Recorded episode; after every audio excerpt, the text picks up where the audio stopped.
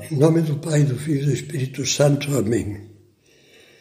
Terceira meditação sobre a vida espiritual. O tema dessa terceira meditação vai ser exatamente a meditação.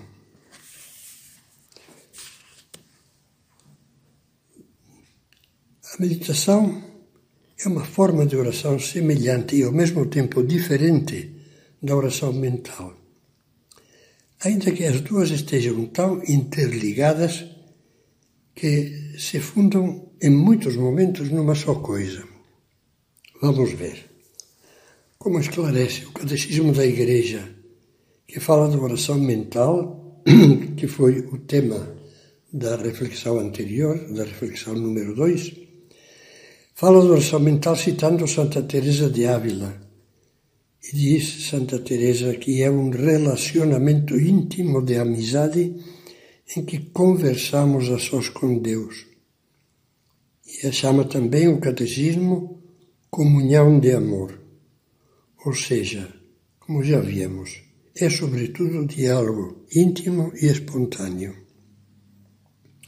Por sua vez, o mesmo catecismo, quando fala da meditação, diz que é sobretudo uma procura. O espírito procura compreender o porquê e o como da vida cristã, a fim de aderir e responder ao que o Senhor pede. E o catecismo acrescenta: geralmente utiliza-se um livro. E assim, continua, Meditando no que lê, o leitor se apropria do conteúdo lido, confrontando-o consigo mesmo. A leitura é um espelho em cujo fundo, iluminado por Deus, a pessoa se contempla e se conhece a si mesma. Percebe assim mais claramente as falhas, os deveres, os rumos que deve seguir, as melhores que deve se propor, os ideais da vida fraterna e de apostolado que deve incorporar. Tudo isso é algo que muitos também fazem na oração mental. Mas, ainda que frequentemente a oração mental e a meditação se fundam numa só coisa, não esqueça que há orações mentais sem meditação nenhuma, ou quase nenhuma, como a da pessoa que diante do sacrário Passa o tempo só olhando com carinho e dizendo: Jesus, eu te adoro. Jesus, eu te amo. É importante entender como é que a meditação pode ser vivida no dia a dia. Vejamos algumas sugestões. Primeiro, um conselho prático já mencionado, em que voltarei a insistir a propósito de diversas práticas espirituais Conte desde já que vou repetir muito este conselho. Reserve diariamente uns minutos bem definidos para a meditação num lugar e com uma duração fixos. A meditação tem como ponto de partida normalmente um livro. E o Catecismo da Igreja Católica refere-se a três tipos de livro, entre aspas.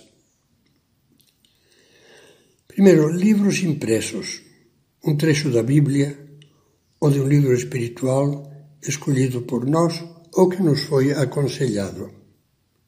Segundo, o livro da natureza. Quando diante do mar, dos campos e vales, de um jardim florido, do céu estrelado, meditamos sobre a grandeza e a beleza de Deus Criador. Terceiro, o livro da nossa vida. Como é que eu sou? O que é que está acontecendo comigo? Por que me sinto vazio? Por que não consigo isso ou aquilo? Como é que cumpro os meus deveres?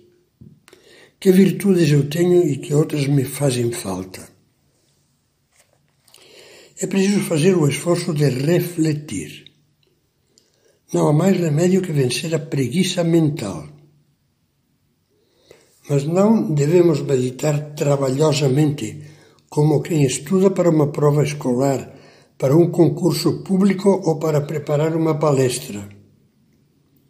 A oração sempre deve ser simples e cordial, sem perder de vista Deus que está perto do nosso coração. Por isso é prático demorar-se num texto difícil em que, perdão, não é prático demorar-se num texto difícil em que encalhamos fazendo um braço de ferro com ele para ver se conseguimos entendê-lo. É melhor anotar o trecho difícil para consultar depois quem possa esclarecê-lo. Detenhamos-nos, pelo contrário, em textos sugestivos, naquele dia, naquele momento, que nos facilitem ver melhor as coisas de Deus e aquelas que Deus nos pede.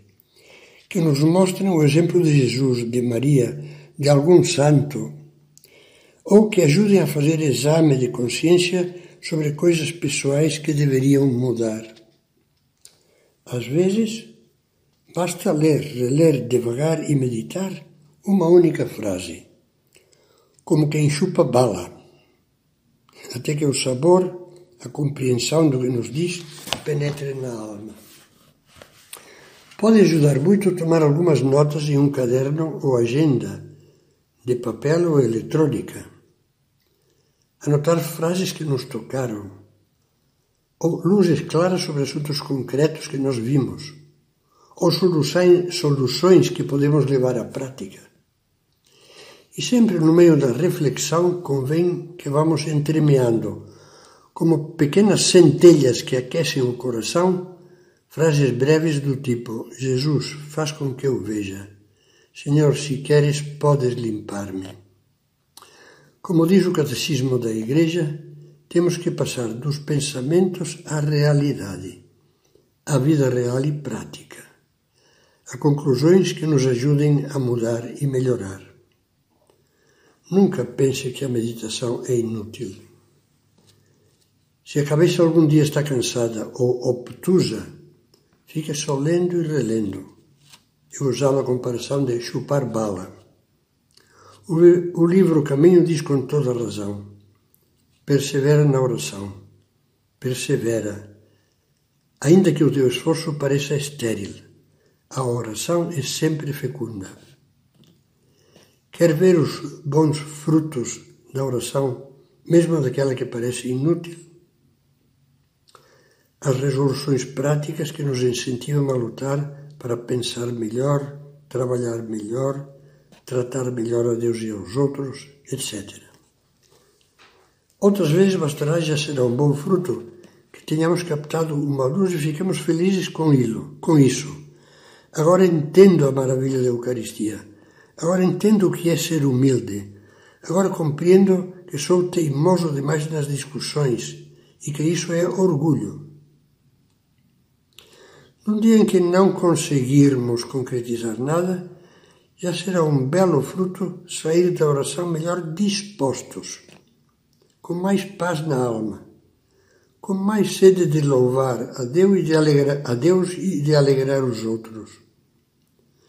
Todos esses resultados são ótimos. Peço a Deus, por intercessão de Nossa Senhora, que sempre brotem da sua meditação.